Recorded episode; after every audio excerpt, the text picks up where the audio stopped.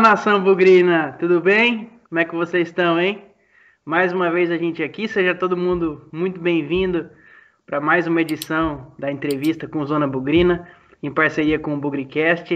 É, com muita honra que a gente está trazendo esse convidado que vocês estão vendo aqui. Né? Mas antes de falar dele, mais uma vez me acompanhando, o Léo, o Léo que está aqui sempre comigo. Léozinho, muito boa noite. Expectativas altas, muitas perguntas para ele. O que, que você tem aí para falar para a gente suas expectativas? Boa noite, Gil. Antes da gente apresentar o convidado, eu queria contar uma história rápida. Que no começo do ano, eu, primeira vez que eu tive contato com ele, eu tava meio bravo por causa daquela história daquele jogo do que teve muitos casos de Covid.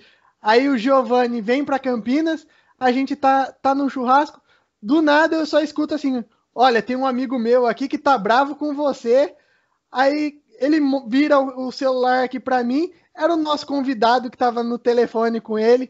E aí, como que eu vou ficar bravo? O rapaz vem com voz mansa. Calma, não é assim. Você não sabe tudo que se passou. Vamos conversar. Aí não tem como, né? Primeiro contato que eu tive já, já foi para apaziguar uh, uma situação que eu tava meio bravo por causa daquele jogo contra o Cuiabá, mas um cara muito gente boa. É, é, show de bola. A gente vai falar bastante disso daí. É, agora sim, pessoal, é, não preciso nem mostrar aqui com a gente Auremir, um cara que representou o Guarani, deu tudo em campo, um cara que eu sou suspeito para falar, é, porque é um cara 10, um cara que sempre atende a gente muito bem. E eu tenho, estou muito feliz de estar gravando com, com ele aqui no Bugrecast. Espero que seja um papo muito legal. E, Auremir, seja muito bem-vindo. Obrigado por você topar, mesmo estando hoje no Cuiabá, ter esse, esse tempinho pra gente, pra torcida bugrina, e espero que seja muito legal, viu, meu irmão? Valeu, Giovanni. Valeu, Léo. Para mim é sempre um prazer conversar sobre o Guarani e sobre o tempo que eu vivi aí no Brinco. E para mim é uma honra estar com vocês aí, trocando ideia, conversando, batendo papo legal, como sempre aí. Tamo junto. Show de bola, show de bola. Bom, aqui a gente tem um costume, Aurema, de ah, falar que eu chamo ele de Aurema, né? A intimidade permite chamar de Aurema, né? Não tem problema, creio eu. Mas, primeira coisa que eu queria saber, Aurema, a gente tem um costume aqui de antes de falar de Guarani com todos os nossos convidados, a gente costuma falar de momento, né? Então, eu vou emendar duas perguntinhas que eu vejo que muita gente é, quer saber. Uma do seu e uma do momento atual. É, Queria saber é, como é que está o seu momento. Você acaba de renovar com, o Cuiabá, vem uma Série A aí para disputar, né? Queria saber como é que está o seu momento. Você está com alta expectativa? Como é que está sua vida, seu treino, uma relação é, e outra relação a momento do futebol. A gente vê muita gente hoje, é, de certa forma, falando de uma possível parada de novo, a pedido do Ministério Público. São vários jogadores aí postando que o futebol é uma coisa segura e tem que continuar. Outros, algumas pessoas específicas falando que tem que parar, mas a gente não cita nome aqui. E eu queria saber a sua opinião também em relação ao momento, o que você acha disso tudo que está acontecendo, pressão de governador, pressão de Ministério Público, FPF, CBF de outra, de outro, com outra visão, como é que é o seu, seu momento atual como jogador e o, o momento do futebol no geral? É, então, meu momento atual como jogador é um momento bom, né? Estou feliz pelo, pelo ano passado, né? A temporada passada foi muito boa. Nós conquistamos o acesso aqui com o Cuiabá. É, foi um ano muito bom para mim. Conquistei todos os objetivos que, que eu planejava. É, renovei com o Cuiabá, né? Para jogar mais uma Série A, é, um campeonato de um nível mais elevado. Estou muito feliz por isso. E estou feliz com tudo que eu conquistei aqui no Cuiabá, né? É, em relação à minha trajetória aqui no clube, eu estou muito satisfeito, muito contente. Em relação ao momento atual do, do futebol, né, é, com essa questão da pandemia aí, eu acho que, sendo bem sincero, não acho que seja que exista nenhum lugar seguro no momento, né? No entanto, eu acredito que não se pode parar o futebol, até porque nós fazemos testes semanais aí, existe todo um protocolo que que para ter o futebol, né, não tem a presença de público. Então, assim, dentro do possível, tem sido feito tudo para que o futebol continue. E sendo assim, é, não acredito que seja viável parar, não, não vejo essa necessidade. Até porque também na minha opinião, não é um fator que tem contribuído para que os números de casos de Covid aumentem no país. Então, na minha opinião, o futebol tem que seguir, assim como inúmeras outras atividades dentro do país, não pode parar, porque, é, é, independente das circunstâncias, é, é o, o, país tem que continuar, a vida tem que continuar. A gente espera aí, tem uma expectativa boa que é, o quanto antes o maior número de pessoas sejam vacinadas aí e a gente consiga sanar toda essa dificuldade aí. Pô, legal. Leozinho, é um tema que a gente vem conversando bastante, né? Quebra a nossa cabeça aí. Para, não para? O que, você tem para falar? É, é um, acho que é o debate da maioria dos grupos hoje que são relacionados a futebol, é isso. Mas, como o Auremir falou, com os testes, com o protocolo, com se você for ver, hoje o, o, futebol é um ambiente mais seguro em relação a, a, testes, essas coisas, do que muitas empresas que nem testam os funcionários. O funcionário vai fazer um teste ou outro quando tem algum sintoma. Agora o futebol toda semana está testando, o pessoal está. Então eu vejo mais seguro do que muitas empresas que é considerado serviço fundamental e não, não pode parar. Entendi. É, bom, ah, já feita aí nossa abertura, é, vamos falar de Guarani, né? Guarani que é o motivo da gente trazer esse cara aqui com a gente. É, Aurema, é, você vem em 2016 pro, pro Bugre, é, depois de uma passagem pelo São Paulo Correia, né? E, e como é que é o seu, o, seu primeiro contato com o Guarani? É, você já conhecia o Chamusca? Quem foi que entrou em contato com você? É, como é que foi receber, sair lá do, do, do Maranhão, vir para Campinas? É, por mais que o Guarani não vinha de temporadas boas, como é que foi a sua chegada ao, ao Brinco? É, então, eu cheguei em 2016 lá, né, no, no Guarani, é, através do Chamusca, né, era o treinador, Rodrigo Pastana também era o gerente que montou o clube, o, aquele time, né, de, de 2016. O Chamusca já me conhecia de um ano anterior, do Fortaleza, e daí, assim que ele assumiu, ele me ligou, falou que, que tinha um projeto lá de subir o Guarani, que queria montar um time né, de, de maneira assim, estratégica, escolher peça por peça, que o objetivo e o projeto do clube era voltar à Série B. E, e como eu estava, ele tinha saído de lá do, do Sampaio Correr, eu não queria permanecer mais. Assim que ele entrou em contato comigo, eu falei, não, eu vou. É, eu vou, também tem uma questão, não sei se eu já, acho que eu já contei para vocês, né, uma questão de espiritual, assim, né, uma pessoa me falou que, que eu jogaria em São Paulo, e aí, tipo, um mês depois, surgiu a, a possibilidade de jogar no Guarani, então, assim, quando surgiu, existia, assim, algumas dificuldades, mas, assim, eu falei, não, eu vou abraçar, porque se Deus falou que eu tenho que ir para São Paulo, então eu vou. E aí eu fui e acabou dando tudo certo, graças a Deus, mas é, esse foi meu primeiro contato assim com o Guarani, foi através dessas pessoas. E aí após chegar lá, toda a história aí a gente já conhece. Foi muito bom, foi muito legal. É, vamos falar bastante. Eu queria saber, queria saber um pouco a diferença, porque você já era um jogador conhecido no, no Nordeste, um jogador que passou por Fortaleza, São Paulo Correia. Como que foi essa mudança de ambiente para o futebol paulista? Foi a sua primeira experiência aqui no, no futebol paulista, não foi? Qual que foi essa, essa mudança de. Porque a, acaba sendo um, um, pouco diferente, né? O, o, jeito, os treinamentos, algumas coisas. Apesar de ser o Chamusca o técnico, queria saber um pouco, de, até mesmo da mudança de cidade, essas coisas. Então, essa questão da mudança de cidade, para nós, assim, ela é bem para mim, em especial, é muito natural, porque isso acontece quase que todos os anos, né? Apesar de, não gostar de me mudar, às vezes é algo que é, é tipo não tem como fugir. Então é até natural para mim. É, é, foi a minha primeira experiência jogar em São Paulo, né, assim, no interior de São Paulo. Eu já tinha jogado no Rio de Janeiro, mas até então eu só tinha e tinha jogado no Paraná eu não meio que não joguei. Eu passei no Paraná, que foi um período que eu fiquei sem atuar. Eu fui passei três meses no Paraná Clube.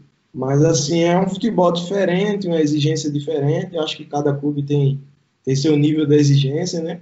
E aí o Guarani vocês conhecem, aí vocês são fanáticos e, e, e jogar num centro como São Paulo, você sempre fica de maneira mais evidente, assim, né? Então assim tem pessoas hoje que me conhecem do Guarani jogadores, assim, ah, eu lembro de você, do Guarani. Os caras até brincam, né? Ah, Mito e tal.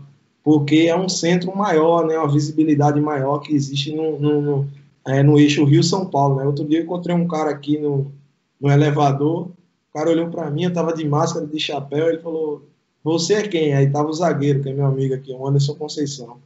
Aí ele disse, e você é quem? Eu disse, é Auremir. Ah, você jogou no Vasco, né? Aí eu disse, ah, fui. Isso fazem oito anos, né? Nove anos que eu joguei no Vasco. Aí ele disse, eu sou vascaíno e tal. Eu digo, então você joga nesses centros aí, tipo Rio, São Paulo, sempre você fica mais em evidência. E foi uma experiência boa, assim, só coisas boas. O início foi difícil porque 2016 fez um frio em Campinas que fazia tempo que não se fazia, e assim, no início a gente sofreu um pouco, sabe? É, mas aí depois foi tranquilo, nos adaptamos rápido aí, deu tudo certo. É, nordestino sofre com frio. Eu não sou nordestino, mas vou te dizer que já estou há quase 10 anos no Nordeste e eu sofro também agora quando eu volto para Campinas, viu? Essa é a verdade. Ô, Arema, é, ó, vou dar um spoiler aqui para quem está é, acompanhando a entrevista com o Auremir um, meio spoiler, vai. É, quem sabe nos próximos dias a gente vai trazer uma pessoa que a gente vai falar dela agora. Mas isso aí vai depender de vocês pedirem, cobrarem. É, Aurema, como é que era a sua relação em 2016? Você chega para jogar com um ídolo do Guarani, né? Que é o Fumagalli. É, como é que foi a sua relação com ele, é, pessoal e dentro de campo?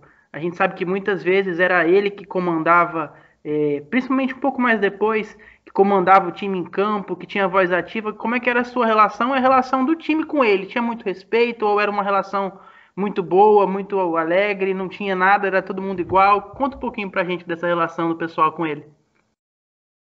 É, Fumagalli é um ídolo, né? É, eu conheci o Fumagalli do esporte, eu sou da base do esporte, então acho que ele jogava lá em 2007 e eu era da base.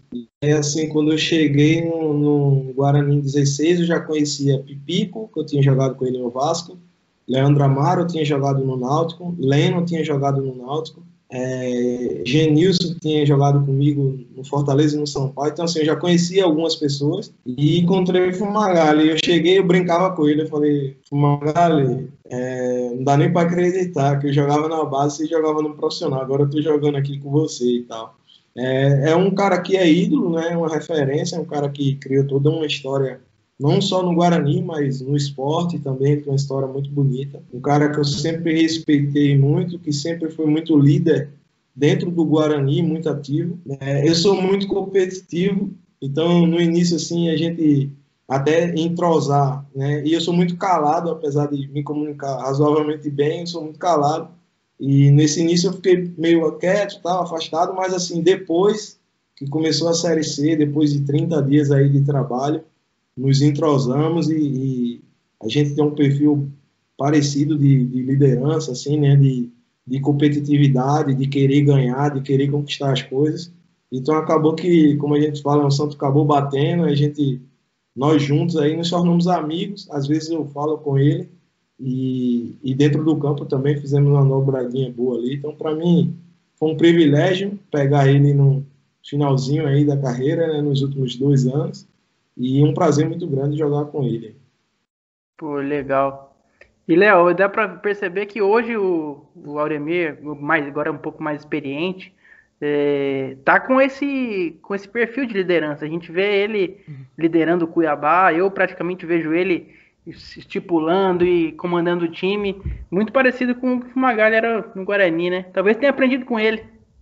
É, então, e a diferença para mim principal é o seguinte, normalmente os volantes, esses caras são mais sérios, eles têm mais esse perfil de liderança ainda, zagueiro, volante, então assim, e, e aprender com um cara que nem o, o Fumagalli deve ter sido uma coisa sensacional. Sem contar os outros grandes jogadores que, que ele jogou. E falando em outros jogadores que ele jogou, eu tenho uma pergunta sobre outro jogador. A gente via que você e o Evandro formavam uma dupla assim muito entrosada, muito entrosada mesmo. É... um, pra gente, inclusive, foi uma da, das duplas de volante, dessas coisas, que a gente melhor viu se encaixar em campo. Como que era essa relação de, de vocês dois? Porque vocês conversavam muito em campo, a gente percebia essa comunicação, e, e, depois, realmente foi um negócio que, que deu certo. Era o Batman e Robin do, do nosso meio-campo ali, na, protegendo ali. Como que era essa relação entre vocês dois? É, então, é, Evandro é até engraçado, porque eu cheguei no Guarani, eu acho que era a segunda rodada da Série C. Ele jogou a estreia, né? Só que aí eu fui contratado tipo, para jogar. O time foi bem na estreia, ele jogou bem e tal. É, e quando foi no segundo jogo, eu cheguei e já assumi a titularidade, ele foi pro banco. E aí na Série C, tive muito revezamento, assim, eu joguei com, acho que com todos os volantes que tinha no elenco, eu joguei. E, e o Evandro é um cara muito parecido comigo, assim, tranquilo, trabalhador, é, é, um cara engraçado pra caramba, as pessoas não conhecem ele, assim, ele é muito engraçado, né? E quando a gente vira o ano, 16 para 17, é, ele a gente já estava entrosado tipo dentro do campo porque já se conhecia e aí já tinha uma relação melhor então era mais fácil assim ele é um cara muito humilde de, de, de, de se conviver então assim eu aprendi com ele ele aprendeu comigo e quando começou o ano eu falei para ele eu falei pô vamos vamos junto assim vamos se encaixar o quanto antes porque se o time encaixar e a gente estiver jogando quem vai jogar somos nós entendeu e aí o time teve um pouco de dificuldade no início, né, com toda essa transição, mudança de treinador, de filosofia de, de, de, trabalho e tal. Mas assim, a conversa era sempre essa, pô, vamos encaixar logo, porque quando o time encaixar e embalar, vai jogar nós dois.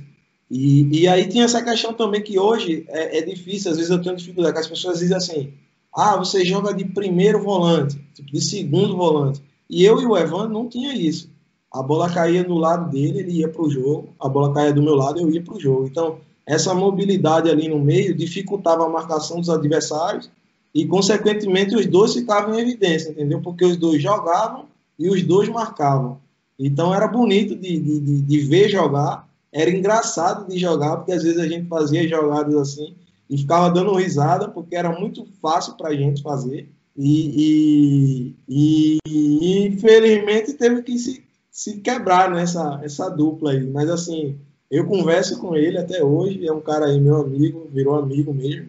A gente brinca até hoje que, pô, tô precisando encontrar uma nova dupla aí igual você, para jogar assim, se conhecer só no olhar, entendeu? Mas é difícil de acontecer, mas quando acontece assim, fica para a vida toda. É, rapaz, não, esse negócio de quebra da dupla aí, a gente vai falar ainda, viu? Que eu não vou. Essa responsabilidade aí você não vai escapar, não. Não, mas, mas dá para perceber. Para mim, é, acho que eu, eu, sou muito do que o Léo disse é, em relação à, à, dupla que encaixou muito bem. O jogo fluía muito fácil com vocês dois, principalmente com o tempo, né? No começo, lógico que tem entrosamento, tudo, mas com o tempo foi fluindo muito. A gente depois teve, é lógico que a gente teve uma, uma dupla que fez sucesso no Guarani, que foi o Baraca e o Ricardinho, em 2018, também, né? Muito boa. É, conseguiu um título da Série A2 para o Guarani, mas eu acredito que mesmo assim, é, olhando peças e olhando o jeito que o meio de campo se soltava, eu acho que a, o Auremir com o Evandro ainda conseguiu ser melhor, um nível acima. Você não acha, Léo? É, é que nem eu falei, para mim foi uma dos últimos anos a, a, melhor dupla de volantes que eu vi, principalmente por causa de, dessa questão que ele falou, que eles se revezavam, hora um, um ia mais para frente, hora um ia no combate não, não ficava aquele negócio fixo, aqu aquela posição pronto e acabou. Eles variavam muito e isso taticamente acaba sendo um algo a mais. Na questão da outra dupla que você falou, Ricardinho e Baraca, o Baraca era mais fixo e o Ricardinho era mais móvel. Na questão do Evandro e Auremir, os dois, tinha hora que era fixo, hora que era móvel, e isso até para o adversário é um negócio difícil de se adaptar, porque eles não sabem quem que horas vai fazer o quê. Então, taticamente é excelente isso. Concordo plenamente. É, Aurema, é, ainda nessa, nessa parte da, da sua chegada, é, a gente sabe que o Guarani, é, um pouco uns anos antes de você chegar, desde 2012 não fazia uma campanha boa né, no cenário nacional. Em é, 2012 o Guarani foi vice-campeão paulista contra o Santos. E desde então o Guarani amargava anos de Série C, de Série A2. Foram, foi um momento, talvez o momento mais difícil na história do Guarani. Acredito que o mais difícil. É, você não teve um receio de, de vir para o Guarani? E quando você vem, é, você imaginava que o time de 2016 poderia chegar onde chegou, poderia brigar por título, subir com um pé nas costas assim em relação à campanha, porque os jogos das quartas foi, foram difíceis. Você imaginava isso, principalmente pelo fato do Guarani estar tá vindo sempre de, de anos difíceis e turbulentos? É, então, a Série C, até aquele momento, né, esse ano, acho que mudou o formato. É, até aquele momento eram chaves, né, é, quatro classificavam, se não me engano, e depois cruzavam e subia, né? O, quem passasse do primeiro mata-mata. É, por conhecer o Chamusca, eu estava com ele em 2015, então assim, eu sabia que o trabalho dele para essa pra Série C era, se dessem as peças que, que, que ele falou que iria para o Guarani, eu sabia, eu sabia que tinha muita possibilidade de dar certo, assim. Não foi tipo tão num pé nas costas assim, porque parece que foi fácil, né? Mas não foi. Mas assim, em relação à pontuação, acho que a gente nós conseguimos a classificação com duas rodadas de antecedência. Então assim, até classificar, eu sabia que com ele, com o trabalho da comissão e tal, eu sabia que iria como o pessoal, o projeto do clube era subir, então existia um esforço maior na questão de investimento, logística, todas essas coisas que fazem diferença na hora que você vai subir ou não subir. A gente conversava isso sobre é, é, o acesso ano passado do Cuiabá, né? Então, assim, eu sabia que a gente ia brigar, não sabia que a gente ia subir, entendeu? É, e aí deu, acabou dando certo, tudo que foi prometido né, pelo, pelo clube e para o treinador, para a comissão, foi feito, então assim, foi tudo fluiu.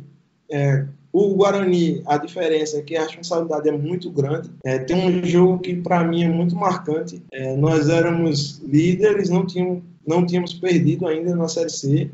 E nós fomos jogar em Mongimirim. E acho que perdeu de 1 a 0, alguma coisa assim. E eu me lembro que a torcida foi na porta do vestiário lá, tipo, cobrar e tal. Mas assim, nós éramos líderes.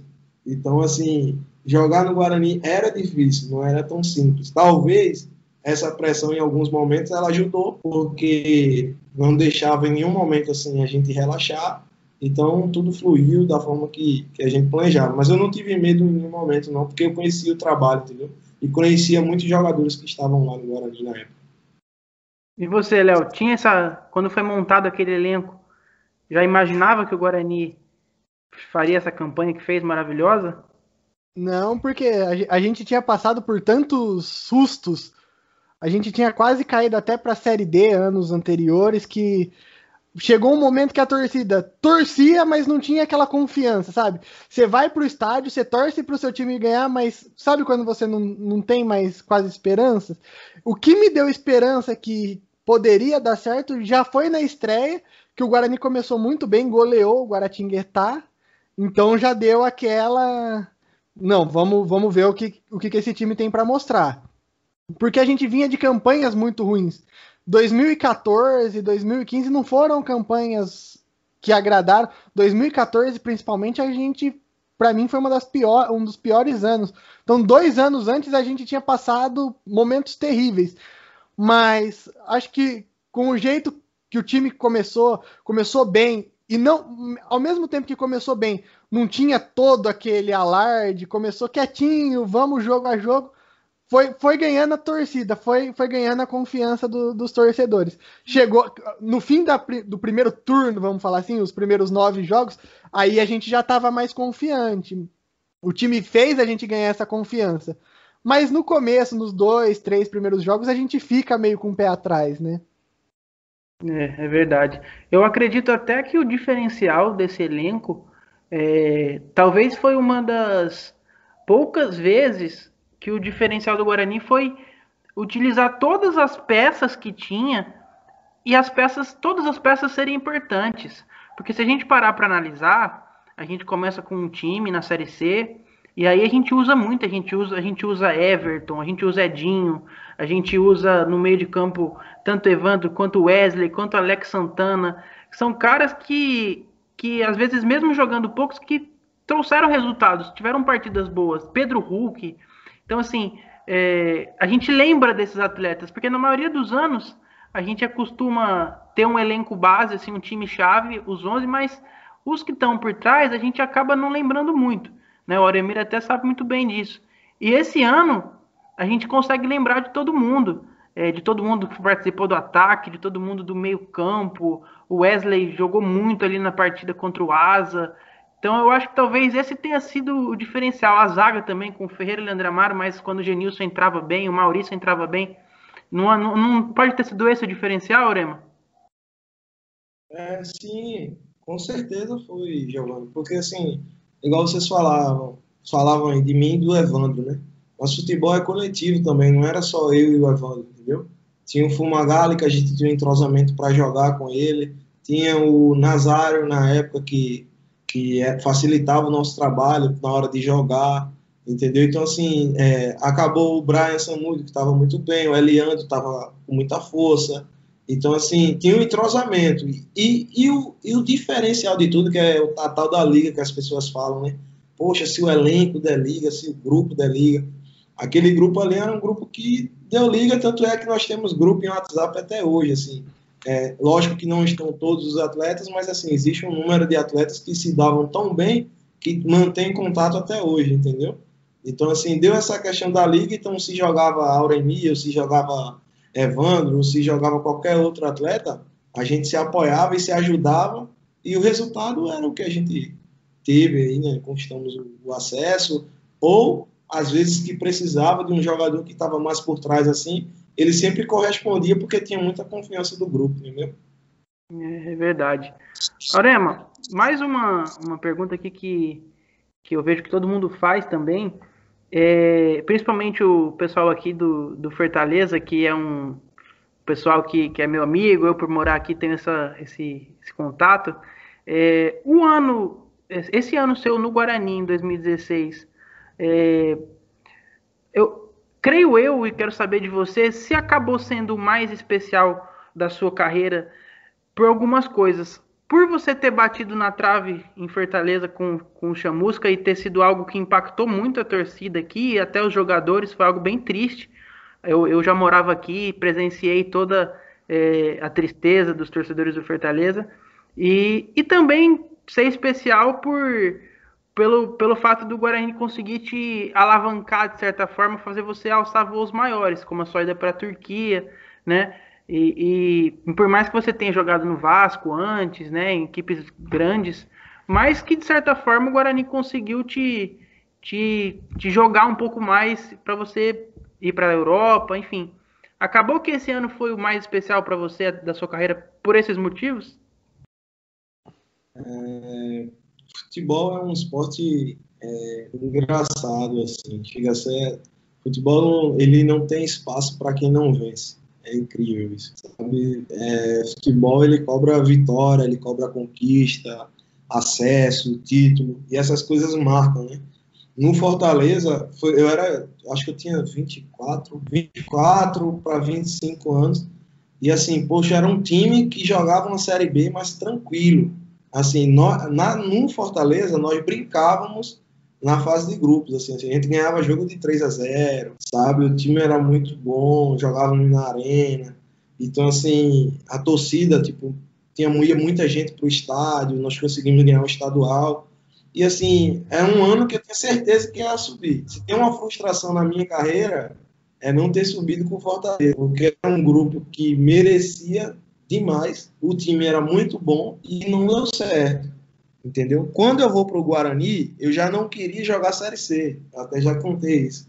Se eu tivesse a possibilidade de jogar Série B ou, ou A, eu jamais ia para C, porque assim é muito sofrimento. Quando chegava naquele mata-mata ali, era loucura, assim, sabe? E eu me lembro que no Fortaleza, às 7 horas da manhã, 7 e meia, tava todos os atletas acordados no dia do mata-mata. Todos. E isso nunca acontece. Tem jogador que acorda 11 e meia da manhã, no dia do jogo. E nesse dia específico, estavam todos os atletas acordados tomando café. Todo mundo ansioso e tal. Então, assim, quando eu vou para o Guarani e eu chego lá, a comissão técnica já tinha batido na trave 14, 15 com Fortaleza e estava em mais uma Série C em 16 com o Guarani. Eu tinha batido na trave em 2015 e isso já me incomodava. Quando eu chego no Guarani, eu falo para os caras, eu falei, ó, eu falava sempre antes dos jogos. Eu falei, eu bati na trave em 2015, mas esse ano não vou bater, não. De jeito nenhum eu vou bater. E assim, eu sempre batia nessa tecla, sabe? Que, que não aceitaria não subir aquele ano. Então, assim, é, aí nós fazemos a campanha muito boa na, na Série C. Quando chega no jogo do Asa, fazemos 1 a 0 e aí tomamos 3 a 1 Eu me lembro até hoje, uma cena engraçada é que quando a gente desce no túnel após o jogo, o pessoal xingando, assim, a torcida, e aí o, o Chamusca desce do meu lado. Ele, ah, brinca, fala assim com a torcida, né, e tal, eu bato nas costas dele assim, falei, nós vamos subir, pode ficar tranquilo. Aí ele, ele fala assim, não, nós vamos, mas assim, assim, ele tava meio triste, sabe? Eu falei, rapaz, a gente vai subir, você vai ver. E aí teve a oração ali, viajamos e tal. Quando eu cheguei em casa, eu mandei imprimir mais de 40 folhas assim, dizendo assim, vamos subir, acreditem. E colei nos armários de todos os jogadores. E quando eles entraram no primeiro dia de treino da semana, tava tudo colado lá. Então, assim, o acesso já começou ali naquele dia que eu não aceitava nada diferente, sabe? Então foi muito marcante, com certeza, por isso que eu tenho muito carinho pelo Guarani, por tudo que a gente viveu ali, por ser um clube, como vocês falavam, falaram aí, né? Que vinha alguns anos anteriores sofrendo, e o Guarani, com a história que tem, ficar numa Série C, tipo, sofrendo, não, não é, né? No mínimo, na pior das hipóteses, tem que estar tá na Série B ali, brigando para tentar subir para a Série A. Não pode ficar o Guarani, um clube em Campinas, na Série C. Então, é, o comentário que mais se falava após subir era, pô, é, resgatamos o gigante. Né? Eu fico muito feliz de o Guarani estar tá no ninho até hoje na Série B. E para mim é um, um, prazer enorme ter, ter feito parte desse, dessa conquista aí. Pô, cara, que legal. Eu sei coisas do Oremir, mas essa uhum. das folhas no, no, no, no armário, para mim, pegou, viu? Que eu não sabia dessa, não. Ganhou pontos, mais ainda. Leozinho? Não, Leozinho, essa, essa para quem, pra quem tá assistindo a gente, vai ser uma, uma história impactante, porque essas histórias de bastidores que a gente fica sabendo agora no, no Bugrecast, México, não só com a cabeça, mas com o coração do torcedor, né? Saber disso. Agora, aproveitando essa história do pós-jogo contra o, o Asa, eu queria saber como que foi essa, essa semana de preparação até o, o jogo aqui em Campinas, como que estava o clima, até mesmo como que foi a preleção, o, o que o Chamusca falava para vocês, co, como que foi essa preparação até o jogo contra o Asa, de um é, jogo até é o outro? É um baque grande, né? É um baque grande. A gente estava com a confiança lá em cima, Ferreira abre o placar contra o Asa em Arapiraca e vem essa virada. Acredito ter sido um negócio bem impactante para vocês também. Como é que foi essa semana? Então, em relação ao resultado, ficou um pouco de frustração, né? Porque assim, é, a gente não tinha até então, nenhum momento na Série C, tomado mais de dois gols. E justamente no jogo do acesso, a gente toma 3 a 1 é, Quando nós voltamos, teve essa questão aí do, do, do, de não aceitar, mas a nossa semana de trabalho ela não mudou.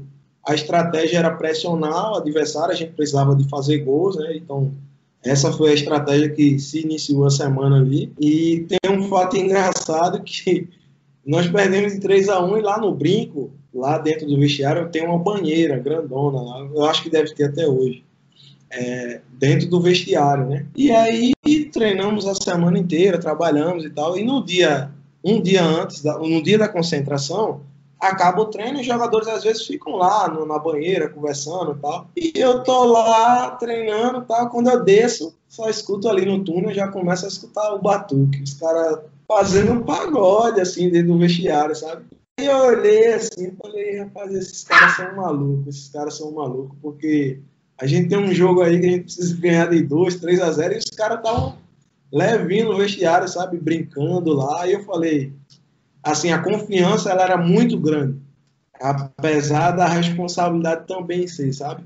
Mas quando eu vi essa cena no vestiário, ela me passou tranquilidade, porque assim, ninguém tava, ah, nós temos que ganhar, não sei o quê. Não, a gente sabia que tinha que fazer uma coisa e a gente estava treinado, preparado para fazer. Então o ambiente era muito bom, o grupo era muito bom. E essa cena aí, ela me marcou muito até hoje, eu falo para todo mundo assim. Naquele dia, um dia antes do jogo, eu sabia que a gente ia fazer um jogo muito forte. Não sabia se a gente ia conseguir ou não, mas assim esse ambiente não me deixava otimista assim para conquistar o, o, objetivo.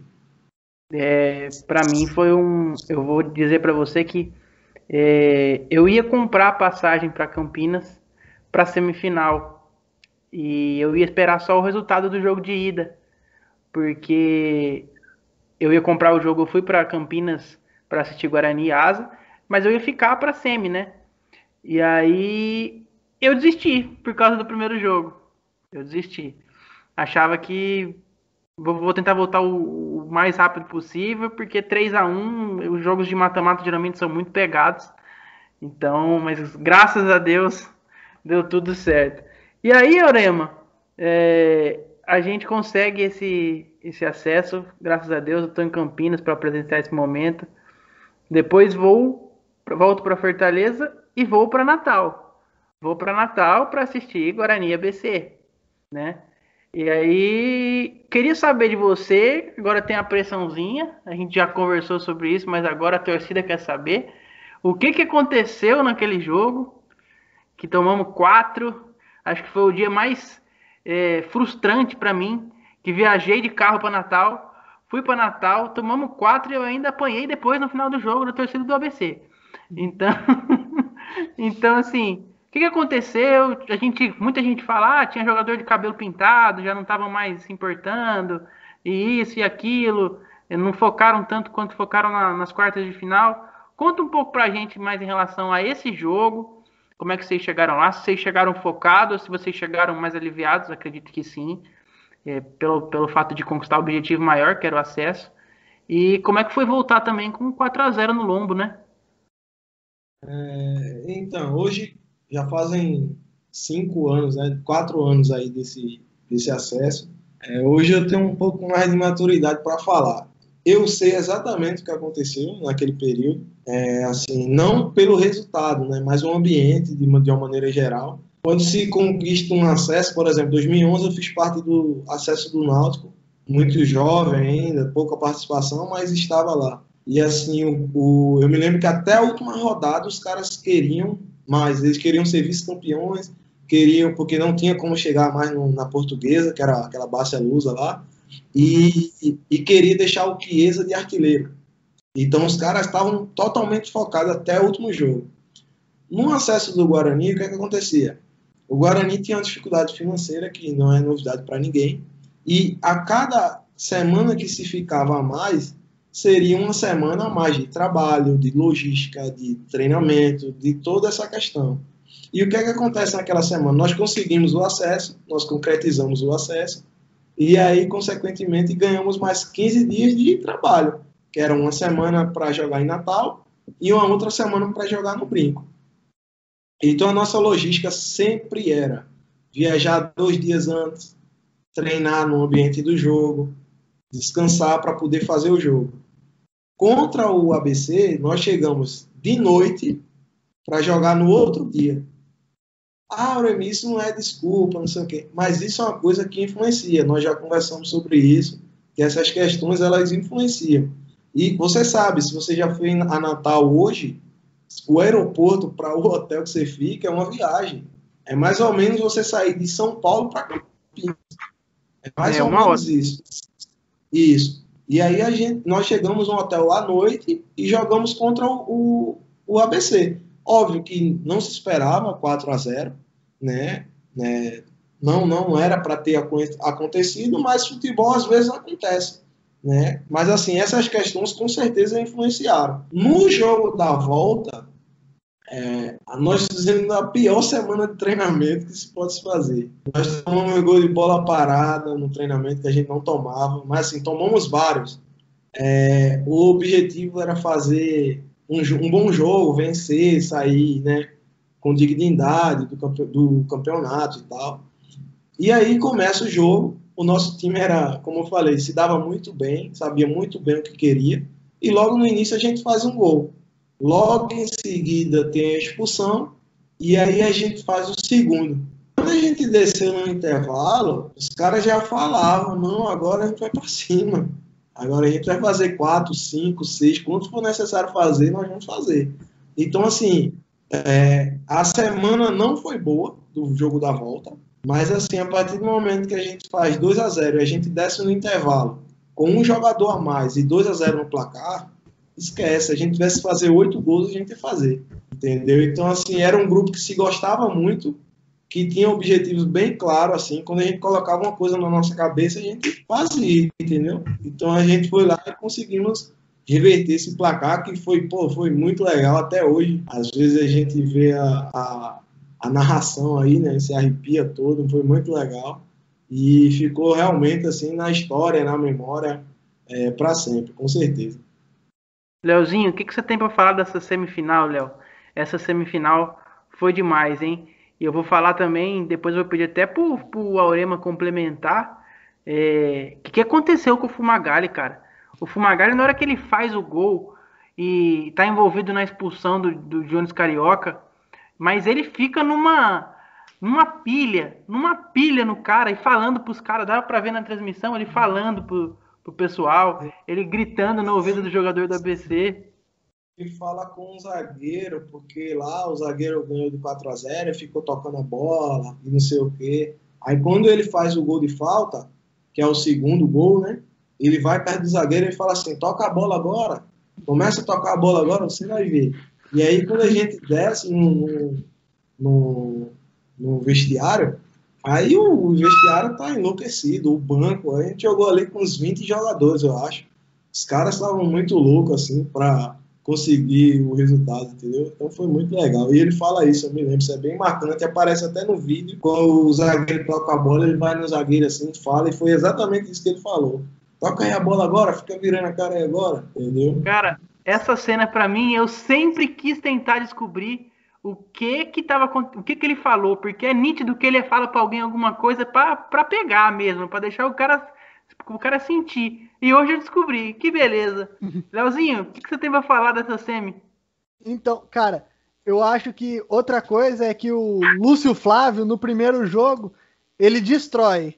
Aí o, o Fumagalli no jogo de volta fala assim: não, eu tenho que ser mais do que o Lúcio Flávio na, na primeira partida. Porque o que o Fumagalli jogou na, na segunda partida, se eu não me engano, o Lúcio Flávio faz dois gols na primeira e o Fumagalli faz três na segunda. Então, assim, é, é, eram dois craques, um desafiando o outro, né? Porque o Lúcio Flávio também um baita jogador. Mas é, é um jogo marcante, acho que para todo bugrino esse, esse 6 a 0 Até para os bugrinos mais antigos, é, a gente entrevistou alguns aqui recentemente. O, o Adriano Francino, que é bugrino muitos anos, ele fala que o jogo mais marcante da vida dele foi o 6 a 0 porque ninguém estava esperando uma virada, uma virada dessas.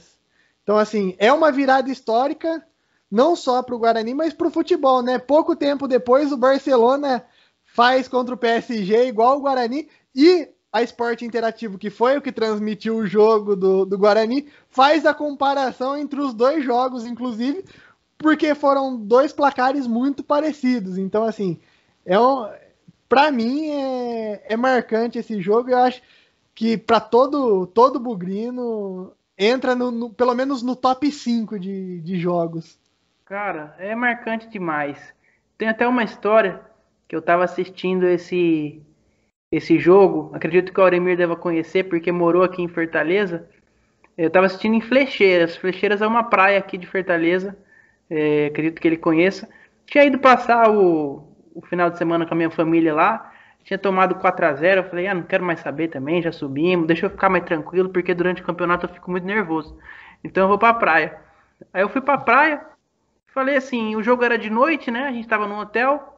Aí eu comecei a assistir o jogo com meu pai, e meu pai falou, não, Giovanni, vamos jantar, vamos sair para jantar. e a gente ia num restaurante legal, num restaurante bom. Eu falei, pai, bom, não, não quero assistir o jogo inteiro, deixa eu só ver o começo. Deixa eu só ver o começo.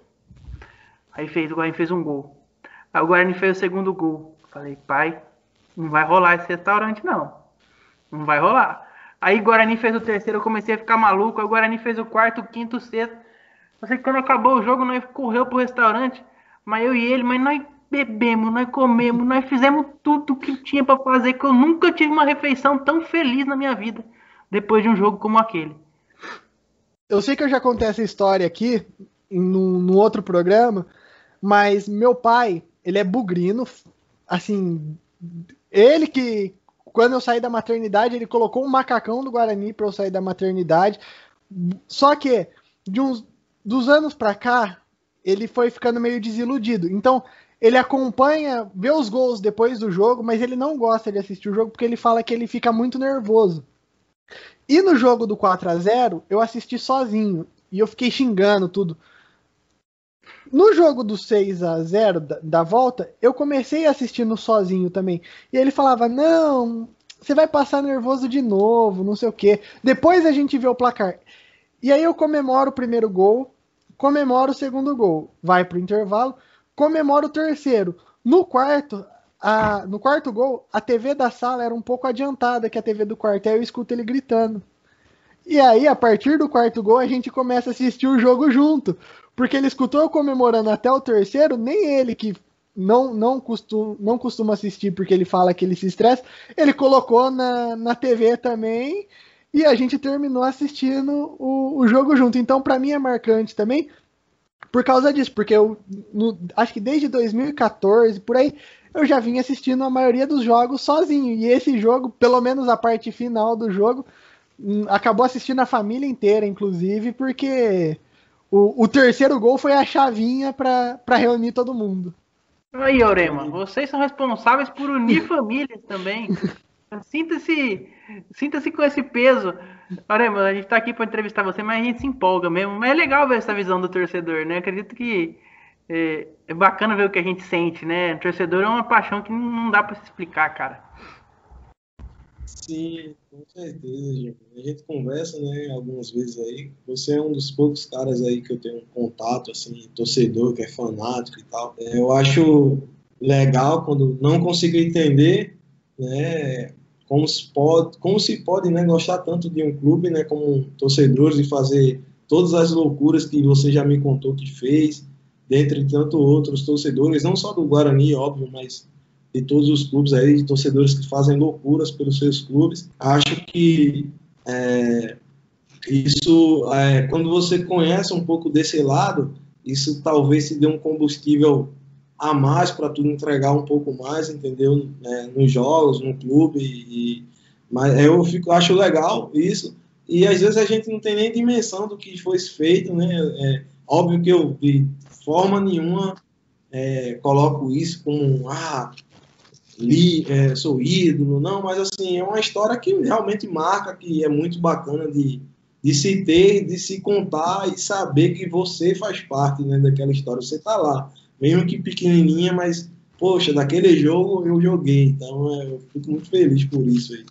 É, eu acho que é uma forma também de, de do, do, jogador que conhece esse lado, que entende o que um torcedor passa, é ser um, uma motivação a mais para fazer o, as coisas bem feitas em campo, né? E saber que não é fazer só porque tá jogando lá e, e porque tá recebendo o salário do clube. Tem mais coisa envolvida, né? Esse lado humano eu acho que é muito importante o jogador tá, tá, tá por dentro e respeitar. Mas vamos lá, é, continuando. É, a gente vai para 2017. A gente costuma fazer essa linha do tempo aqui no, no Bugricast. É, a gente chega em 2017 com um reforço do Nazário, o Eliandro que tinha sido contratado no fim da Série C, né? E, e aí a gente vem com um time bom, é, de certa forma, um time um pouco entrosado, mesmo com a saída do técnico. E, e aí a gente pega e começa bem, a gente ganha do Brasil de Pelotas, né? Isso já na Série B, mas em 2017, em relação à Série A2, o que, que aconteceu é, naquele ano que, mesmo com reforço, o Guarani não conseguiu é, fazer o que fez em 2016 na Série C. É, a gente traz a gente traz treinador, né? A gente tem Ney da Mata, Barbieri, né? Ney da Mata, saudoso Ney da Mata. Inclusive comentamos sobre ele ontem, né, Aurema? E Ney da Mata, Barbieri, depois chega o Vadão, depois a gente vai falar um pouquinho de Vadão. Mas o que, que aconteceu naquele ano que a gente não conseguiu é, é, fazer a mesma coisa? Foi, foi, foi a saída do técnico ou teve mais coisa? É, não, a gente conversa, né, Giovanni, às vezes, é, futebol no Brasil, às vezes as pessoas falam assim, ah, é, é um time bom, trouxe jogadores bons, só que assim, você tem que ver o que você quer. Por exemplo, se você quer um time para subir, na Série B, por exemplo, você, vai, você não adianta você só levar jogadores bons. Você tem que levar jogadores que conhecem a competição, que conseguem disputar a competição, que já subiram. Que esses caras que já subiram já sabem o caminho para subir. Então é mais fácil, entendeu? Então, assim, é, a gente tinha uma, uma metodologia de trabalho. Aí você falou, ah, os jogadores já se conheciam. Mas assim, mudou totalmente, uma filosofia nova, então um novo esquema de jogo. Quando você muda muito assim, a tendência é que no início você tenha um pouco de dificuldade, entendeu? E como a Série A2 é um campeonato curto, né? Quando a gente abriu o olho, já tinha passado, tipo, seis, sete rodadas. E aí muda o treinador. Aí traz o Barbieri. Aí uma filosofia mais parecida com que a gente estava mais adaptada o time se encaixa, mas mesmo assim não consegue vitórias. E, e aí o Barbieri vai embora, aí traz o Vadão. Eu me lembro como hoje o Vadão fez um treino lá, era o segundo dia pós-jogo, e ele disse: Poxa, estão falando que o time é ruim, que não sei o quê. Vocês podem fazer um treino aí, mini coletivo, aí 10 minutos, só para dar uma olhada no time. Sei que vocês estão cansados e tal, mas dá para vocês fazerem. Ele falou: Não, vamos fazer. Aí pô, foram 10 minutos assim. Quando ele olhou o time, ele falou: Não, pô, o time é muito bom. O time é muito bom e a gente vai começar a reagir. O Adam, com aquela tranquilidade toda dele, né?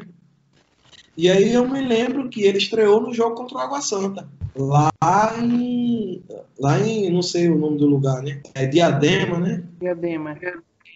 Isso. Nós fomos jogar lá e nós vencemos de 2 a 0. Então, assim. E dali o time dá uma reagida, sendo que foi tarde demais, assim, sabe? Na última rodada, se nós vencemos, vencêssemos o Batatais, eu acho, a gente conseguiria classificar. Mas, assim, não dá para deixar é, para a última hora, entendeu? É, a gente, quando abriu o olho, já era tarde. Então, foi basicamente isso. Essa, até o time embalar, engrenar, gerou um, precisou de um tempo e o tempo que a gente tinha não era suficiente. Por isso que a gente não conseguiu o acesso naquele ano, entendeu? Uhum. Leozinho, algum comentário sobre a Série A2 de 2017? E depois eu vou perguntar pro, pro Auremir também como era essa relação com o Vadão, que é um cara que todo mundo que trabalhou com ele fala bem. E eu pergunto para todo mundo, queria saber dele também. Não, eu só queria falar que para mim um jogo é, especial foi aquele 5 a 0 contra o Sertãozinho. A, a, aquele jogo, o, o time mostrou o, o, fute, o time mostrou um futebol que não vinha demonstrando. A gente sabia que o time era bom, mas naquele jogo com o Vadão, a gente até pensou agora a gente consegue a classificação. Infelizmente não veio, mas para mim aquele jogo é marcante. Eu acho que foi o jogo na Série A2 que conseguiu extrair o melhor daquele time. É, e a Aurema, como é que era a sua relação com o Vadão? Como é que, que, que você percebia de diferente nele, de diferencial? Então é um cara super vencedor, um cara muito tranquilo, assim, um bom gestor de ambiente, conhecedor de futebol, né? Porque se não fosse, não teria conquistado tudo que conquistou no futebol. Mas assim, o que era mais, que mais chamava a atenção assim, é que ele sabia gerir o grupo e gerir o clube, sabe? E com muita tranquilidade, naturalidade, não precisava dar grito, nem fazer média com ninguém, né? É, então, assim, ele é um cara, assim, é um dos, foi um dos caras raros que eu conheci, assim, no futebol, sabe? Sabe, aquele tipo de cara que faz, vale a pena você trabalhar com ele e para ele, sabe? Então, assim, ele foi um dos caras que eu tenho mais carinho no futebol, é, apesar de ter trabalhado com ele pouco tempo, né? Mas, assim, eu tenho muito muito respeito e carinho e, e senti muito a perda dele aí. Nesses últimos, foi, acho que vai fazer um ano já, né? É, nesse ano que passou aí. Mas é um cara que, na minha visão, que a maestria dele assim era um bom gestor de ambiente, sabe? Ele conseguia deixar qualquer ambiente conturbado se tornar um ambiente de paz. Então, por isso que ele conseguia muito, muitos resultados aí importantes na carreira dele. Pô, que legal, cara. Isso eu escuto, pior que isso eu escuto no pessoal de 2009, eu escuto isso do pessoal de 2012, eu escuto isso do pessoal de 2017. Para você ver que não é, não é acaso, não é média, é verdade. É, quando é épocas diferentes, as mesmas pessoas, a gente vê que é, é, da, é da pessoa do Vadão, é um cara bom. Eu tive o prazer de conhecer ele, um cara bom. É, mas vamos lá. Agora a gente tem até uma pergunta, eu vou emendar uma pergunta aqui, o Léo depois vai emendar uma pergunta de um, de um torcedor que, que tem relacionada, que é a sua saída do Guarani em 2017. É, a gente começa bem a Série B, e a gente tem a sua saída, a gente tem a saída do Samúdio também. É, como é que como é que foi essa sua saída? É, você que vinha conquistando um carinho muito grande da torcida, acredito que por mais que não tenha acesso em 2017 na Série A2, você era um dos, dos nomes incontestáveis do time é, perante a torcida. É, como é que foi essa, essa sua saída? Você ficou triste? E tem até uma pergunta de um torcedor, né, Léo? Que eu não, não me recordo do, de quem do Cavalinho é. do Bugre do, de uma página também do Cavalinho do Bugre, que ele fala que se você se arrepende é, de ter saído do Guarani naquele momento, ou logicamente que foi o melhor para sua vida, a gente tem que pensar também na, na, nossa carreira, mas se você se arrepende de ter um pouco, sentir um pouco de saudade, conta pra gente. É, então, nós falamos de Fumagalha aqui, né? Nós subimos em 16 e 2017, o cara que deu um empurrãozinho para que eu voltasse foi Fumagalli. Ele me ligou e disse: Aurimir, eu estava em casa. Ele falou: E aí, eu vi que você não acertou em canto nenhum ainda. É, eu disse: é, Tá, arrumou, acertou em algum lugar? Eu falei: Não, não acertei canto nenhum, Fuma. Não, porque saiu uma notícia aqui em Campinas que você acertou com o Vasco. Eu digo, não, isso é loucura, pô, não tem nada, tem nada relacionado a isso. Eu tô em casa, tô aguardando ainda. Ele, ah, então o pessoal vai te ligar aí. Aí eu acho que ele comunicou ao pessoal da diretoria, eles entraram em contato comigo e acabou que deu certo essa, essa volta, né? É, eu estava em 2017, assim, no ano é, muito bom, muito bom, tinha uma idade muito boa, eu acho que eu estava com 26 anos, estava jogando muito bem, assim, realmente me destacando individualmente né, na, na Série B, sendo que eu já tinha vivido, já tinha jogado duas Série A, já tinha jogado no Vasco, naquele super time lá que, que o Vasco tinha na época, acho que talvez o último time do, dos últimos 10 anos aí, do Vasco, acho que 11 e 12, eu joguei no meio daqueles caras tudo ali, bom de bola. Então, todo jogador quer jogar nesse nível, né? Voltar a jogar na Série A, voltar a jogar na Europa. E eu estava muito bem, muito feliz. E aí surge essa questão da Turquia. As pessoas não sabem, mas eu recebi a primeira proposta da Turquia, eu acho que tinham 10 rodadas da Série B, o primeiro contato, assim, né? Que foi exatamente, eu me lembro como hoje, foi o jogo Guarani e Paysandu. O treinador estava no brinco olhando o jogo e eh, no outro dia uma pessoa já entrou em contato comigo, dizendo que queria contar comigo e tal, e todas as conversas começaram. E aí eu estava muito bem, muito feliz, adaptado. Gosto muito da cidade de Campinas. Né? Já tinha me adaptado à cidade, minha esposa estava é, feliz. O grupo era amigo de muita gente, de todo mundo né, que estava lá. E aí surge a proposta para jogar na, na, Turquia. Não é uma grande força da Europa, mas é a Europa. Né? Tá ali no, com certeza está no top 10, ali top 8 da Europa. Para jogar num clube que eu não conhecia mas era Europa e aí, pô, já de início já me balançou, né? Existia nessa época conversas de que teriam clubes São Paulo, Palmeiras, mas nenhum, nunca existiu nenhum tipo de contato. E todo jogador quer jogar no mais alto nível que, que se possível. É, respondendo a pergunta do, do, do rapaz aí, eu, num momento, eu fiquei muito triste. Eu me lembro que eu recebi a confirmação de que eu ia mesmo, né? A proposta chegou oficial, a última. Foi no jogo que eu tomei até um terceiro cartão amarelo, foi contra o CRB. Eu cheguei no vestiário e tinha uma mensagem dizendo, ó, oh, deu certo.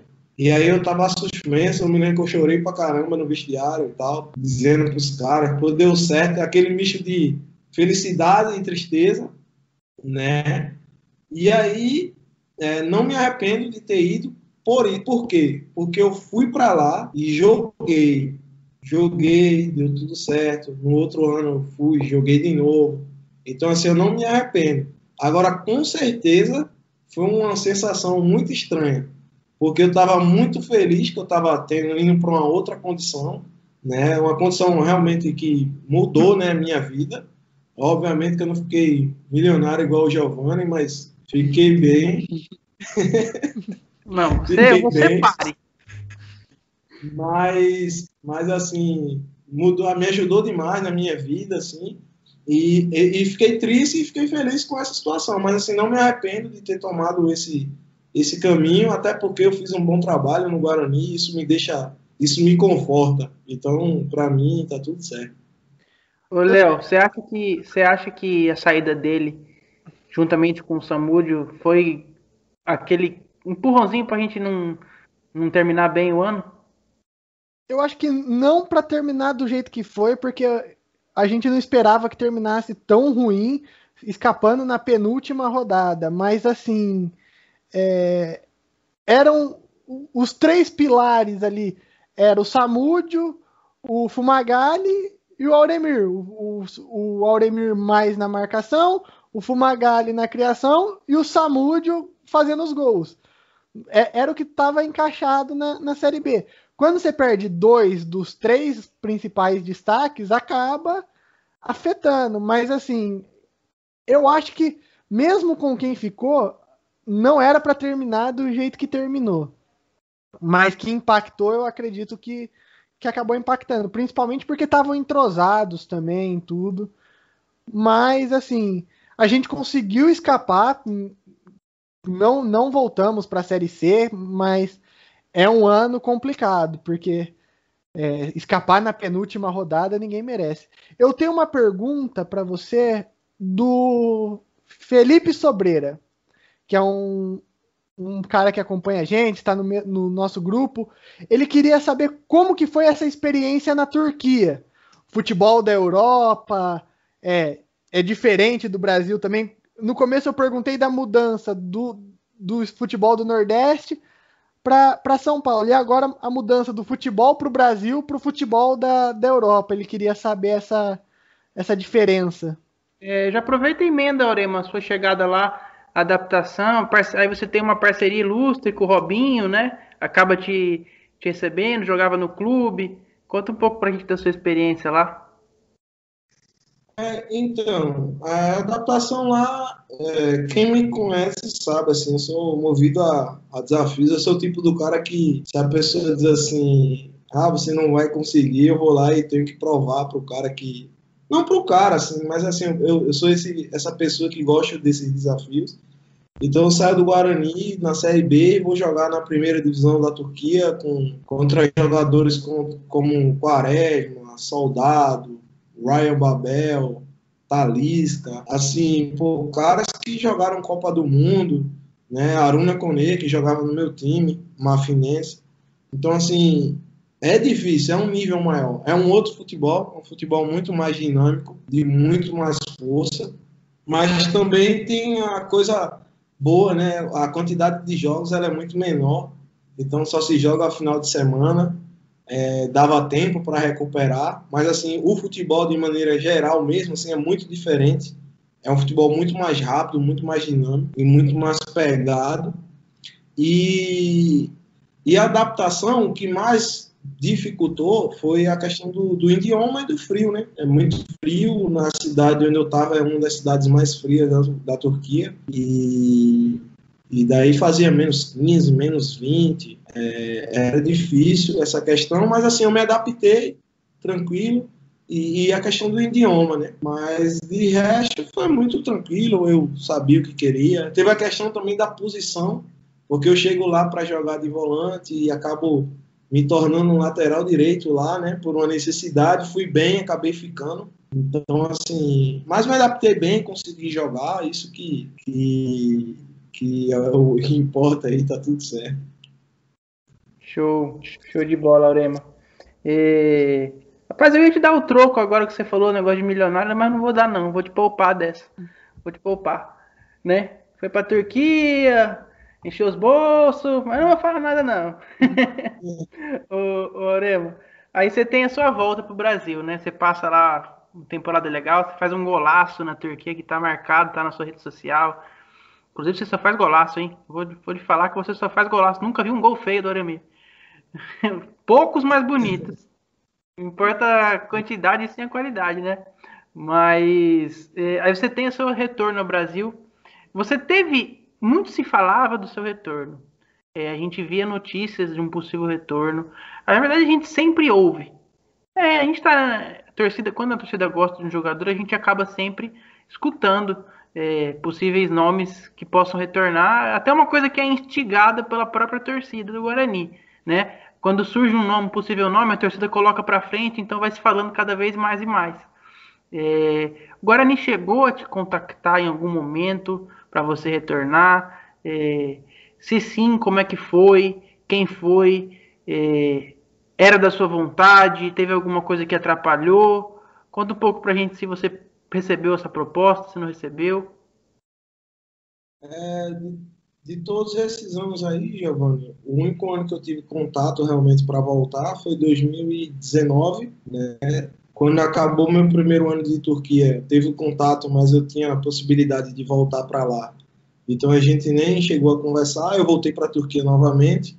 E quando foi na janela de inverno, que é janeiro, ali, dezembro e janeiro, né? É, existia Fumagalli entrou em contato comigo, nós conversamos. Eu disse a ele que tinha vontade de, de voltar para o Brasil, mas assim, eu tinha umas questões financeiras para resolver no clube lá, e se isso fosse resolvido, eu iria para o Guarani, para a Série B. Eu disse, na Série B eu vou para o Guarani. Pode ficar tranquilo. E aí a gente manteve contato, realmente teve o contato, não chegamos a fechar nada, mas teve o interesse do real do clube, né? E e meu também. Quando eu desisto de voltar para o Brasil, porque não ia ser resolvida essa questão financeira no, na Turquia, surge o Ceará. E aí o Ceará é um clube de Série A que iria fazer essa compensação é, é, financeira para que eu voltasse para o Brasil. E aí eu vou, coisa assim muito rápida, de um ou dois dias, eu acabo acertando com o Ceará e aí eu volto. E aí eu volto para o Brasil, mas eu não volto para o Guarani, eu volto para o Ceará. Então, assim, o único ano que eu tive contato real de voltar, assim, foi 2019 e eu acabei voltando para o Ceará e de lá para cá nunca mais teve. E, é, e, essa é toda a história aí que, que, que, que, existe entre mim e o Guarani. Vamos lá, bate e volta. Gostaria de voltar para o Guarani um dia ainda nessa sua carreira? Sim. Curto e, curto e grosso. Não, não, pode, não pode explanar muita coisa aqui. A gente sabe o que você quer um dia. Não, é, porque você falou bate e volta, eu pensava que tinha que responder curto, assim, mas assim, tem interesse, é, a gente sempre conversa né, sobre isso. É, existe uma série de, de, questões que às vezes é, muito se fala, como você, como você mesmo disse, né, às vezes a torcida, alguns torcedores que gostam de mim, sempre comentam poxa, traz o Almini, não sei o quê, mas nunca existiu esse, esse contato, entendeu, com o clube, para que essa volta acontecesse. É um clube, como eu já te falei, eu tenho muito carinho, respeito, alegria de ter conquistado esse acesso aí, uma coisa bem legal que tem na minha carreira. Mas eu tenho interesse, sim, de voltar, e se, se for da vontade de Deus, quem sabe a gente um dia possa voltar e escrever mais uma, mais uma nova história. Ó, essa aqui é até minha homenagem para você, ó. Você é um quem sabe um dia a gente não pode ver de novo? Olha! Essa, essa, aqui tá no, essa aqui tá no meu quadro. Essa aqui guardo com muito carinho. Não uso porque não cabe mais. Mas tudo bem. e bom, eu queria, Léo, tem alguma coisa para falar ainda desse, desse possível retorno? Queria ver o Aurema no nosso bugrão. A querer a gente sempre quer, né? Aquele... é uma coisa diferente. É. A... como torcedor, a gente sempre pede, né? Ele tá Jogador... tá ganhando muito, Léo. Ele tá outro patamar hoje, não tem como. Não, mas a, é, um, do, um dos principais motivos, além de ser um grande jogador, é o pé quente para acesso, né? Subiu com o Náutico, subiu com o Guarani, subiu agora com o Cuiabá. Então, assim, é um cara competente e que por onde passa tem conquista, né? Então, é, o objetivo... Eu vou soltar uma polêmica aqui. Vou soltar uma polêmica. Se não tiver polêmica, Léo, você corta isso se ele não deixar postar. Pelo amor de Deus. ele só dá certo em time que não é preto e branco. Falei. Por isso que ele não vai para outro time da cidade. Rapaz, tem, tem uma torcida aqui levantando o um braço aqui. Ele não vai para time preto e branco e são palavras de Auremir. Não vai. E nunca, e nunca teve essa vontade e nunca vai. Tô gravando aqui. Isso aqui vocês podem confiar em mim. Viu? O... Agora eu queria fazer uma. A gente tá tomando muito tempo do Auremir, mas tá acabando, viu, Auremir? Uhum. É, a gente. Eu queria falar um pouco você agora como, como jogador, sem já terminando passagem por Guarani. É, você já tá um cara mais experiente, né? Tá beirando os 30 anos aí. E você, qual a sua vontade ainda, o seu maior meta, objetivo ou sonho que você ainda acha que dá para conquistar? É, a curto prazo, assim, o que, que você acha que hoje seria a sua principal meta de carreira? Então, estabeleci é, quando eu volto para o Ceará em 19, a minha ideia era se permane permanecer um jogador de Série A, né? Tipo, jogar várias Série A seguidas, assim, né? Eu jogo ali 12, 13, e aí eu passo um tempão sem jogar uma Série A, volto no Brasil, né? Volto 19, e aí tem um pouco a possibilidade de, de jogar. E agora tô mais uma vez na Série A, né? O meu objetivo hoje, né? Algo pessoal, é fazer uma boa Série A e me estabelecer como jogador de Série A entendeu? É, esse é o meu objetivo. Nessa divisão não é tão simples assim, porque envolve uma série de, de, de fatores assim que contribui para que você jogue ou não jogue. Mas assim, esse é o meu objetivo é, é, de mais curto prazo, assim, é me estabelecer como jogador de Série A, tentar fazer um bom ano aqui no Cuiabá, para que a gente consiga cada vez é, se, se manter na divisão. Eu tenho uma pergunta que é minha e é a pergunta do Henrico, amigo nosso também, que inclusive foi o motivo da gente ter o primeiro contato, que é aquele polêmico jogo Guarani Cuiabá em Cuiabá. Eu queria saber assim, além do, do dentro de campo, como que foi o fora de campo? Porque assim, vocês como jogadores, o, o risco, porque o time do Guarani, mesmo os, o pessoal que estava em campo, foi testado, deu negativo, mas dá aquela aquela sensação de medo por, por causa da, da questão do, do time inteiro tá praticamente com Covid. A questão do time tá muito desfalcado também, a, a conversa. E outra coisa, o treinador de vocês na época é o nosso treinador hoje. Então, como que foi? Ah, o que o treinador pediu para vocês? É, eu sei que como jogador vocês têm que ser profissionais, tinham que jogar, a exigência era. Mas não, é uma sensação ruim enfrentar um time tão desfalcado, com, com a questão da, da doença que, que poderia atingir vocês também. Como que foi esse, esse jogo para vocês? É, Aurema, fala um pouquinho desse, desse jogo e emenda pra gente um pouquinho sobre o Alan Al também. Acho que a torcida gostaria de escutar. Você que é um cara que teve mais proximidade. É, hoje ele no Guarani, o que, que ele pode agregar? Se você, como você como atleta, falar dos pontos fortes e, enfim, dá uma geral aí pra gente. Então, falando desse dia aí, né? É, eu me lembro que ao longo da tarde eu até cheguei a falar com o Giovanni da, da possibilidade do cancelamento do jogo. A gente ficou nessa expectativa de se cancelar ou não cancelar o jogo, mas é, Logo, é, a gente ficou concentrado de verdade, porque a gente estava muito próximo do acesso, então, assim, a gente estava muito focado, independente dessa questão, mas a gente acompanhou essa possibilidade de cancelar o jogo, de adiar para o próximo dia. é, esse medo de pegar o Covid novamente, ele não existia porque eu falo novamente, porque a gente teve um surto um pouco tempo antes. É, eu me lembro que de uma vez aqui pegaram 12 atletas, então nós passamos aí três rodadas com um time bem, bem mexido, por, justamente por causa desse surto. Tiveram 12, depois 3 e depois 2. E eu acabei, acabei indo nessa última leva aí. Então, assim, esse medo de se pegar, se contaminar novamente, ele não existia. A gente se concentrou, tentou fazer o nosso trabalho, né, ganhar o jogo. Eu acho que é, ali atrapalhou demais o plano do Guarani para sonhar com o acesso.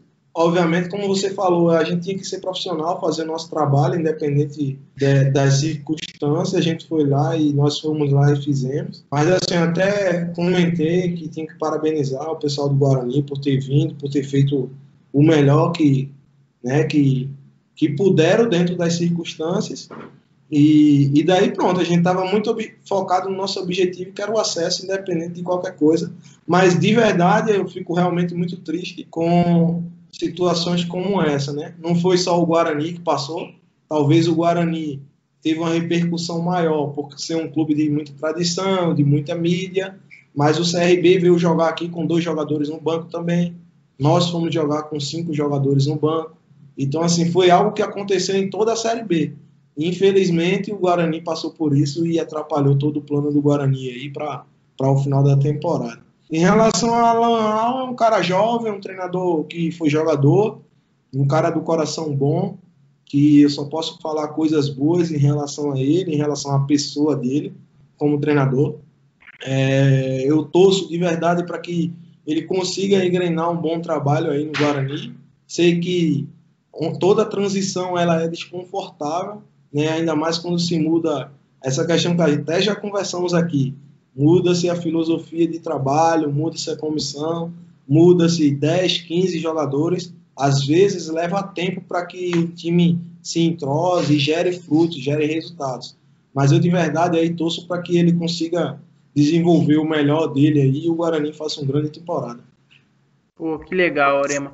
Falando, falando um pouco dessa, desse seu lado que acompanha o Guarani, é, a gente sabe que você tem um, uma parcelinha torcedor, como pelos anos que você viveu com a gente. É, queria sua opinião, você que é atleta, da situação do Guarani hoje. É, você que a gente conversa bastante, é, para quem não sabe, pô, Aremir, meu brother demais. É, como é que é a sua visão em relação ao Guarani hoje? É um time que vem se reformulando, um time que fazia tempo que não tinha chances assim valendo de subir para a Série A como foi esse ano que passou. Um time que vem usando muito jogador da base. Hoje o Guarani é um time que tem quase são 10 ou são 11 atletas da base, né, Léo? No elenco 11. principal. São 11 atletas da base. Você já passou por isso? Você acha importante dar essa valorização aos meninos da base? É lógico que não pode jogar toda a responsabilidade. Como é que você vê o Guarani hoje e a diferença do Guarani hoje para a sua época? Então, eu, em relação a time, é, eu acho que o Guarani conseguiu fazer um baita de um time.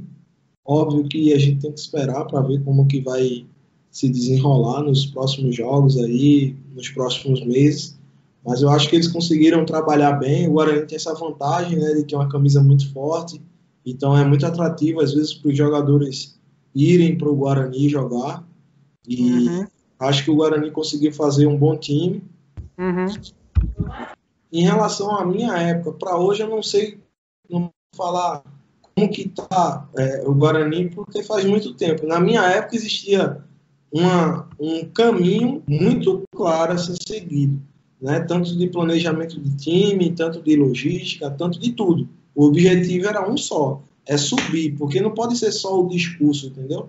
Você tem que discursar que quer subir, mas você também tem que entregar coisas para que esse acesso aconteça.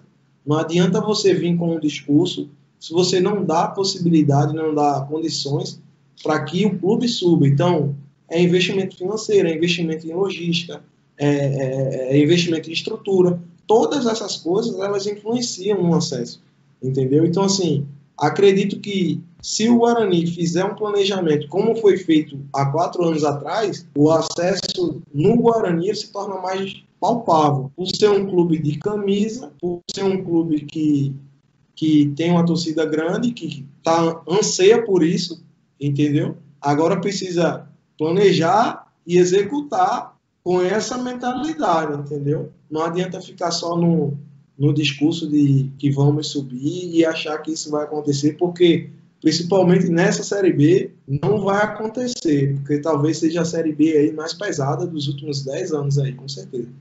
É, ô Léo, não é porque eu, é meu amigo não, mas é um cara inteligente, hein? Dá para ver que tem uma visão macro, dá, tem uma visão diferenciada e faz seu comentário aí, depois eu vou, vou emendar para ele uma pergunta do pós-futebol. É, é o que eu tava pensando também, porque esse jeito de pensar dele, esse jeito de. já é uma visão para quem vê o futebol fora da caixinha, para quem já tá. Inclusive, eu não sei se ele tá pensando, mas a demonstração é de quem já pensa o futebol fora de campo, né? Como um técnico, como um diretor. É, é uma visão Bem legal. Vou deixar a pergunta para você, mas só desse raciocínio da questão da logística, do planejamento, essas coisas, já é uma visão diferente de muitos que pensam somente no futebol, no dentro de campo. É, e o Aramir é um cara que a gente conversa muito sobre futebol, a gente gosta, né, Aramir, de, de ver os jogos, a gente passa debatendo jogo decisivo de Série A, de Série B. E conta pro, pro pessoal um pouco a sua, sua vontade é, lógico que você tem muito, muita estrada, ainda muito chão. É, é, um cara com vigor físico ainda excelente.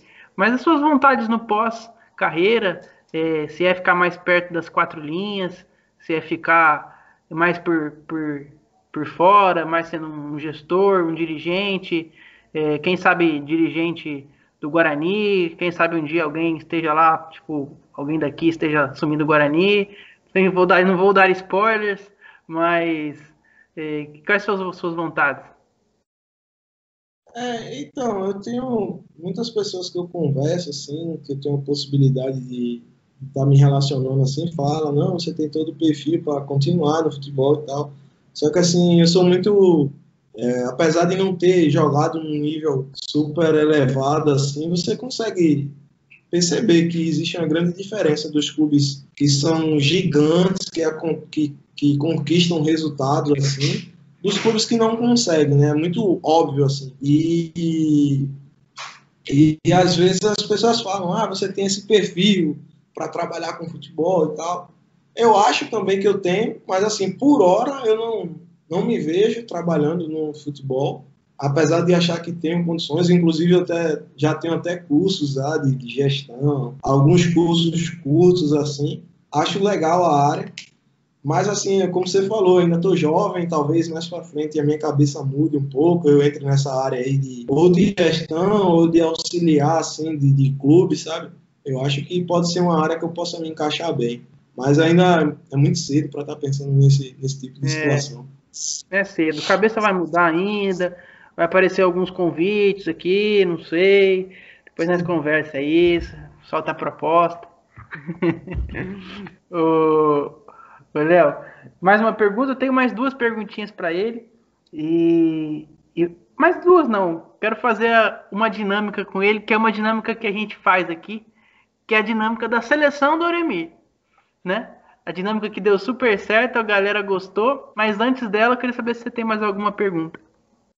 Eu queria saber só agora a questão de, de jogar a Série A, do, do planejamento um pouco diferente, essas coisas. Qual que é a sua expectativa para esse ano? Vocês acham que briga por Sul-Americana, briga por, um, por uma vaga, um, uma colocação mais longe? É, é uma. O time está empolgado? O, o, eu queria saber, porque é um pouco diferente de um planejamento de, de Série B planejamento de Série B é, é, tentar o acesso ou lutar contra o rebaixamento. Não existe um meio termo, vamos falar assim. Agora na Série A existe briga por Libertadores, briga por Sul-Americana e a briga pelo, pelo rebaixamento. Primeiro saber qual que é essa diferença, essa sensação de jogar uma Série A e qual que é a expectativa de vocês para esse ano. A expectativa é boa, o clube um clube, é um clube organizado, assim, em certo sentido, né? Financeiro, tem possibilidade de fazer um bom time para fazer uma Série A segura, só que é um nível mais elevado.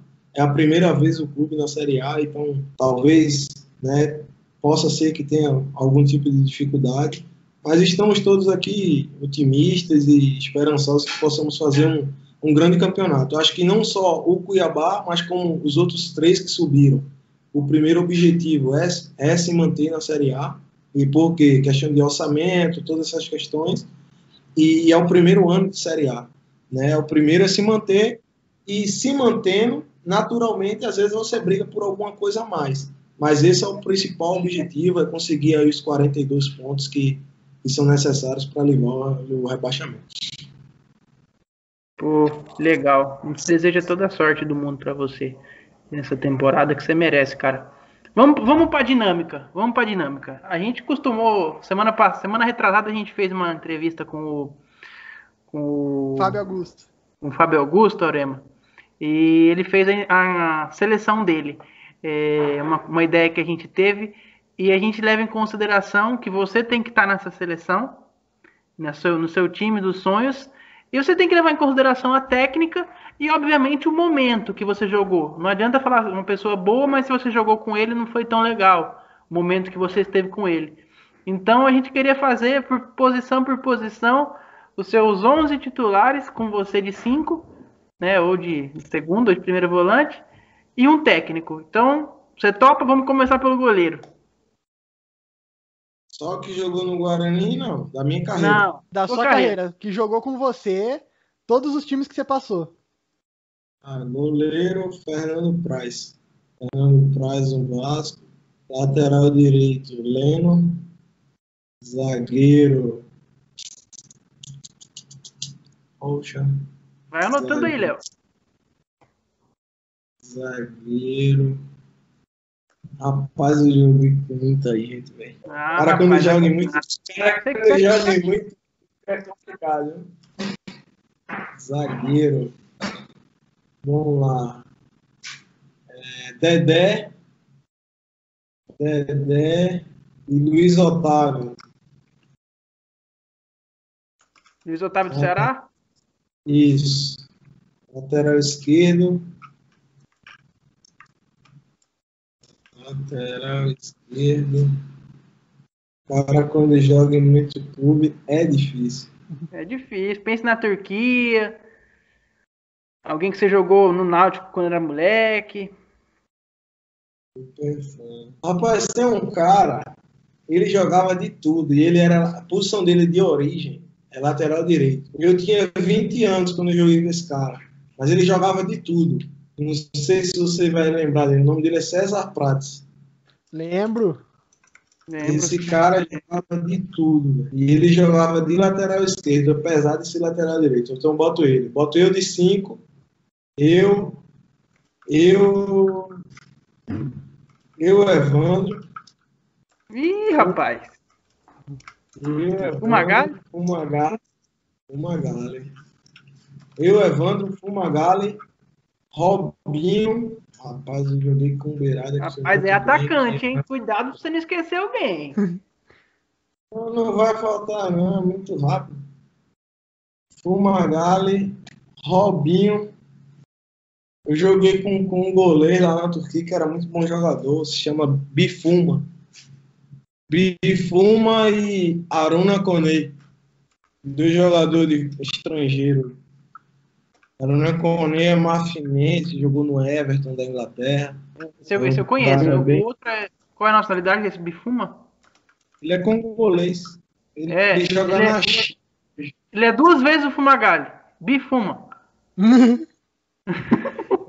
Mais ou menos dois Fumagalli. Mas eu vou te falar, tem um cara que assim, eu joguei aí no Guarani, e eu sempre falo dele, assim, para quem, pra quem tem quem me conhece, assim, eu tenho muito. Acho que ele é um craque de bola, eu acho que ele ainda vai evoluir bastante, apesar de não ter deslanchado ainda. Mas é o Nazário, assim, eu acho que o Nazário é um jogador bem, bem diferente. Aí. Se quiser, pode até trocar para ficar muita gente do Guarani aí na seleção. Não, a seleção é sua. E o técnico? O técnico eu vou de chamusca. Quem será o técnico? Quem será? Eu, eu acho difícil essa resposta. Achei que ia escolher o Lisca, mas vai de, fuma, de, de chamusca. É... vamos, vamos, vamos continuar. Então, como é, como é que ficou aí o, o Léo, a seleção? Praz, Lennon, Dedé, Luiz Otávio, César Prates, Nossa. Auremir, Evandro e Fumagalli, Robinho, Bifuma e Coné. E no banco, Marcelo Chamusca. Que bela seleção, hein? Dá pra jogar uma Série A. pra jogar uma Série A tranquilo. Pô, demais, hein? A gente vai fazer uma, uma um, um, um, grupo aqui de todas as seleções de todos os jogadores que passarem aqui. Na última, no, no final de semana retrasada, a gente fez com o Fábio Augusto. O ataque dele era Bebeto, Amoroso e Luizão. Esse era o ataque dele, eu fiquei em choque. Dá pra, dá pra ganhar a Copa do Mundo, né? E, e, ele colocou, e ele deixou o Túlio de fora, o Túlio Maravilha. Aí você tá falando aí, aí você falou assim, ah, você tem que estar tá na seleção, mas eu joguei ainda com o Juninho Pernambucano, com o Felipe, e assim, Nossa. deixar Nossa. Ô, Evandro, Evandro, tomara que esse vídeo chegue até você, Evandro. Que moral, hein, irmão? Tá na frente do Juninho Pernambucano. Que moral. Leozinho, últimas considerações.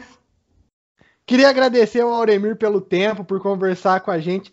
Desejar muito boa sorte na Série A, Copa do Brasil, as competições que estiver disputando. Do coração, eu desejo que um dia você retorne.